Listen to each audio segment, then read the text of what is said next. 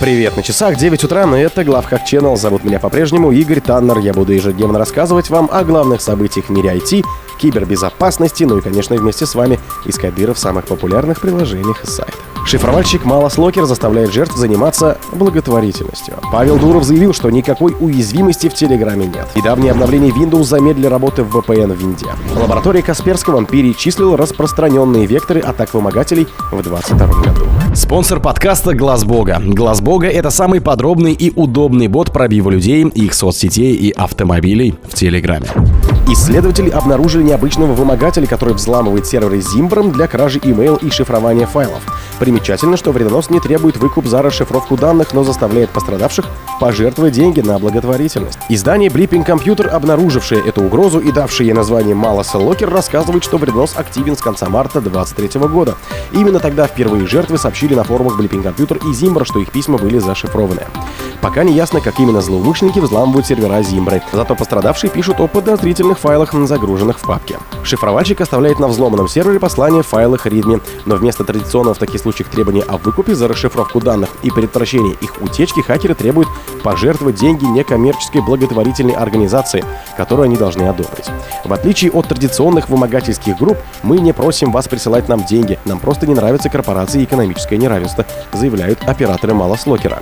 Мы просим вас сделать пожертвование некоммерческой организации, которую мы одобрим. Это беспроигрышный вариант. Вероятно, вы сможете получить налоговый вычет и хороший пиар от этого пожертвования, если захотите. Также записка содержит либо адрес электронной почты для связи со злоумышленниками, либо анион адрес, где можно найти актуальный почтовый ящик группировки.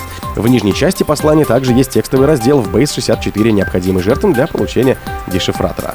Хотя послание хакеров не содержит ссылки на сайт для слива данных, аналитик одной из компаний Брэд Келлоу сообщил журналистам, что ему все-таки удалось найти сайт MalasLocker'ов, который был назван «Мы плохие, но мы можем быть еще хуже. Павел Дуров заявил, что никакой уязвимости в Телеграме нет. Павел Дуров опровергает выводы специалиста компании Google, который ранее на этой неделе сообщал о проблеме, обнаруженной в Телеграме для macOS. По словам Дурова, в приложении нет никакой уязвимости, а СМИ гонятся за громкими заголовками. Напомню, что о проблеме, получившей свой идентификатор в начале текущей недели, рассказал инженер компании Google Дэн Рева. В своем блоге Рева объяснял, что баг позволяет внедрить в Telegram для macOS динамическую библиотеку, осуществить локальное повышение привилегий и получить доступ к камере и микрофону через разрешения, которые ранее уже были установлены в Telegram. Он подчеркнул, что даже пользователь root в macOS не имеет разрешения на доступ к микрофону, записи экрана и так далее, если предварительно не было получено прямое согласие на такие действия от пользователя.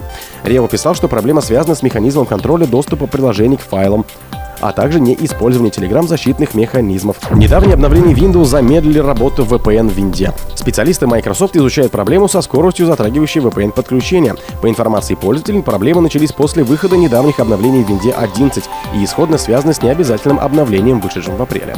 Дело в том, что исправления из этого обновления в итоге были включены в состав обязательного накопительного обновления, выпущенного в рамках майского вторника обновлений, после чего проблемы с подключением возникли у большинства количества пользователей. Судя по всему, ошибка затрагивает только Wi-Fi соединение, а на проводные соединения не влияет. Пользователи Reddit сообщают, что с самим подключением VPN проблем нет, но после этого скорость становится чрезвычайно низкий, а RDR просто отключается по тайм-ауту. Быстрый поиск в интернете подтверждает, что эта проблема вызывает со скоростью большие неполадки. Представители Microsoft сообщили СМИ, что им уже известно об этой проблеме, и они занимаются ее изучением. Пока патча нет, но сообщается, что удаление проблемных пакетов обновлений решает проблему. При этом отмечается, что удаление накопительного обновления также удалит все исправления для недавнего исправленных уязвимостей, хотя и поможет решить проблемы со скоростью VPN. Лаборатория Касперского перечислила распространенные векторы атак вымогателей в 2022 году. По словам исследователей, в 2022 году 43% атак программ вымогателей начиналось с эксплуатации уязвимости в общедоступных приложениях.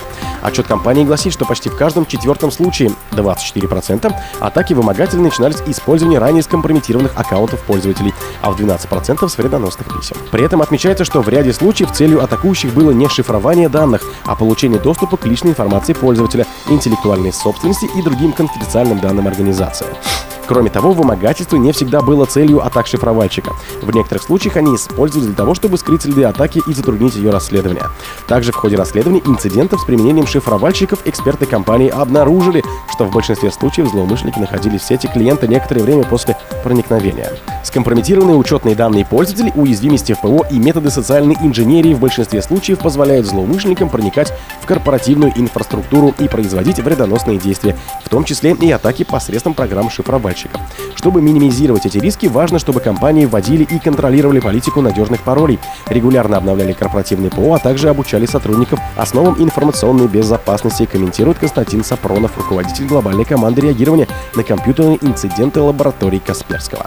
Как показал традиционный ежегодный опрос компаний, более 40% компаний во всем мире подверглись как минимум одной атаке программы вымогателя в 2022 году. При этом малые и средние предприятия платили за восстановление данных в среднем 6,5 тысяч долларов, а крупный бизнес – 98 тысяч долларов. О других событиях, но в это же время не пропустите. У микрофона был Игорь Таннер. Пока.